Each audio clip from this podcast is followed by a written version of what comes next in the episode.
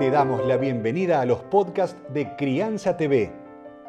Crianza TV es un canal que tiene la misión de dar conocimiento y crear conciencia.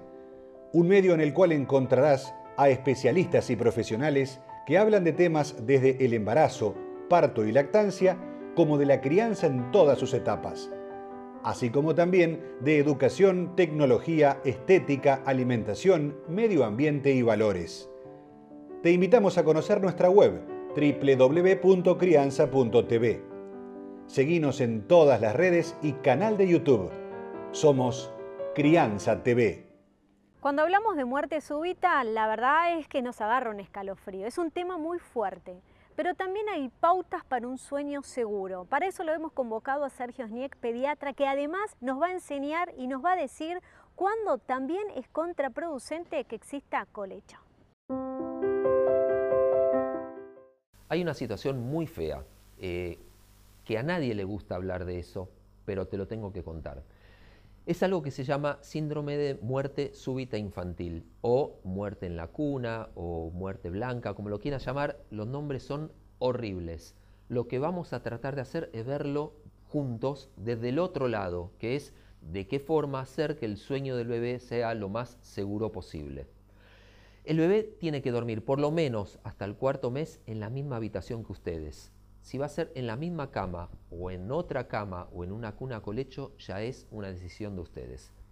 No puede estar en un colchón que sea muy mullido, tiene que estar el colchón, tiene que ser más bien durito, sin almohada. No le pongas chichonera en la cuna, no tiene que tener ningún chiche. No tiene que hacer ni mucho calor ni mucho frío, no lo sobreabrigues. Las ventanas, cada tanto abrirlas, que corra el aire. Nadie puede fumar en toda la casa, prohibido, ni en otra habitación, ni en el balcón, prohibido fumar. Tiene que alimentarse con la leche de madre.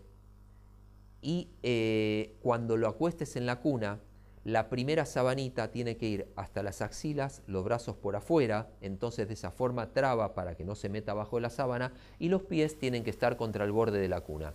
Estas son pautas para un sueño seguro. Ahora, con respecto al colecho, está contraindicado el colecho si los padres son hiperobesos, alguno es fumador, toman pastillas para dormir, algún tipo de drogas o son alcohólicos. Si no ocurre ninguna de estas cosas, el colecho de por sí no es peligroso, favorece la lactancia y sabemos que la lactancia va en contra de la muerte súbita, o sea, favorece el sueño seguro.